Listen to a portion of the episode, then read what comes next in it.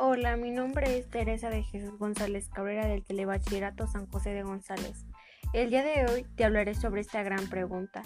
Especies de dinosaurios que dominaron en México. Asimismo, las especies que denominan, denominaron México son el Centaurus, el Gorgosaurus y el Sauromitoles, el Critosaurus, el Almosaurus y la Bocánica y el Centrasauro. Lo que me pareció más interesante de este tema fue que, que los fósiles fueron encontrados en Coahuila, las características físicas que tenían las especies, el Gorgosauro pesaba 3 toneladas, se caracterizó por tener extremidades traseras largas y musculosas. El Cintarsus, con 40 kilogramos de peso, este animal habitó en México hace 2 mil millones de años, llegó a medir 3 metros de alto y se distinguía por las capacidades de caza.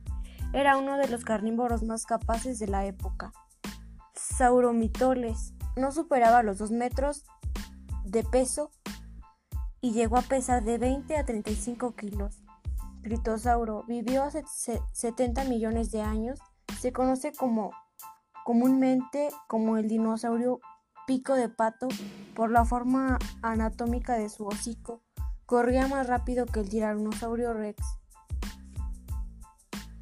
El alamosaurio alcanzó los 21 metros de longitud, pesando más de 30 toneladas. La volcánica fue hallado por primera vez en 1970 cerca de la formación de la Bacana en Baja California. No se sabe su peso, pero se estima que superaba la tonelada y media. El centrosaurio herbívoro que alcanzó las 3 toneladas de peso con una longitud aproximada de 5 metros.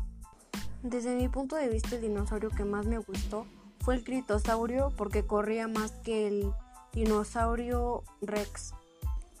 Para concluir, hago una aportación importante que es importante conocer sobre los dinosaurios ya que marcaron algo muy importante en la era, ya que pues sin duda alguna las especies son muy interesantes. Espero les haya gustado y agradezco de su atención. Los espero para la, próxima, para la próxima. Muchas gracias por escuchar mi podcast.